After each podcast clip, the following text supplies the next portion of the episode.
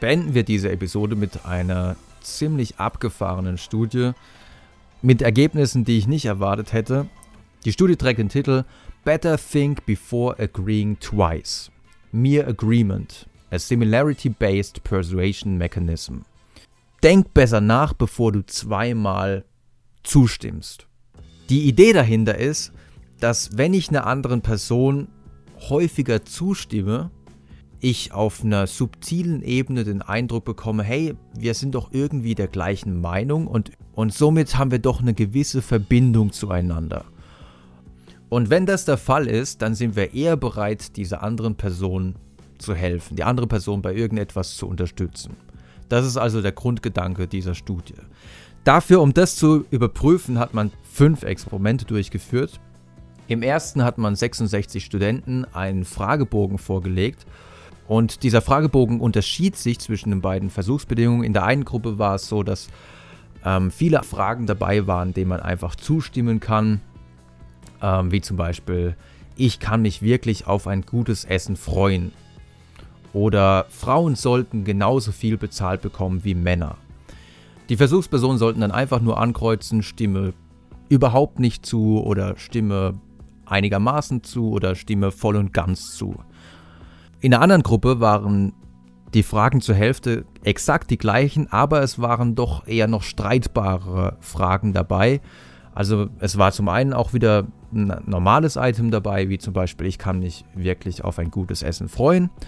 Aber es war eben auch so ein Item dabei, wie zum Beispiel, es ist okay, wenn Männer mehr Geld erhalten als Frauen.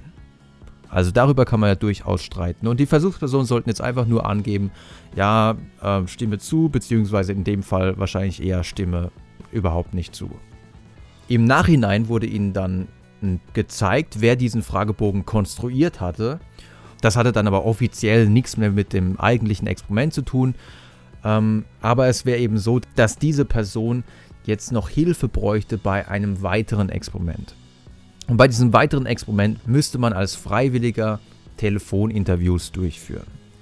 Und wenn man jetzt zuvor in der Gruppe war, in der man fast die ganze Zeit immer nur ankreuzen konnte, ja, stimme zu, stimme voll und ganz zu, ja, ja, absolut richtig, dann war die Bereitschaft der anderen Person zu helfen tatsächlich doppelt so hoch.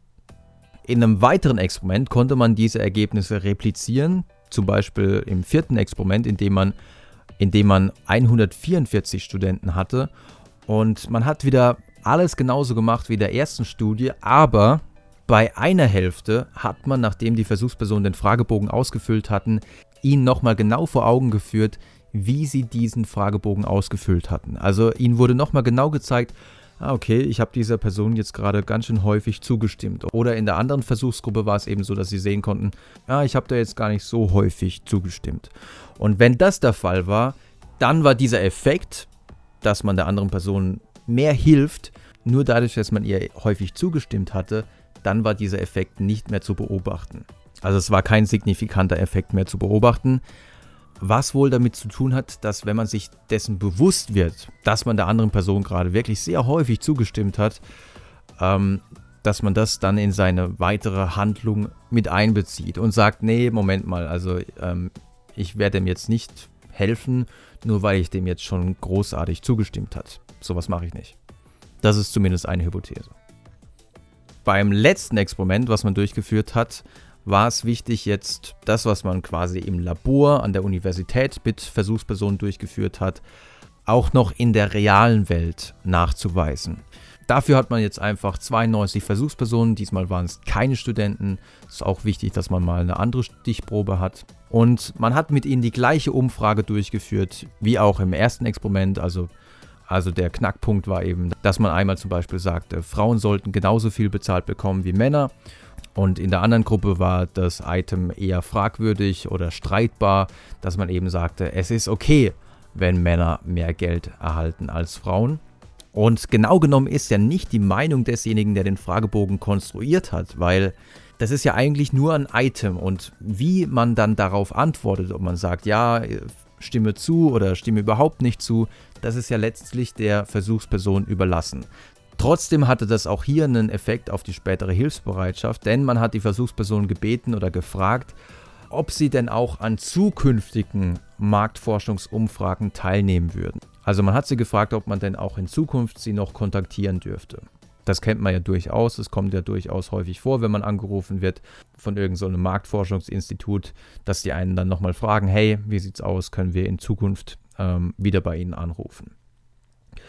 Und wenn die Versuchspersonen ähm, in der Gruppe waren, in der sie eher zustimmen konnten, dann war die Erfolgsquote bei 47 Prozent und in der Kontrollgruppe war sie eben dann nur bei 29 Prozent.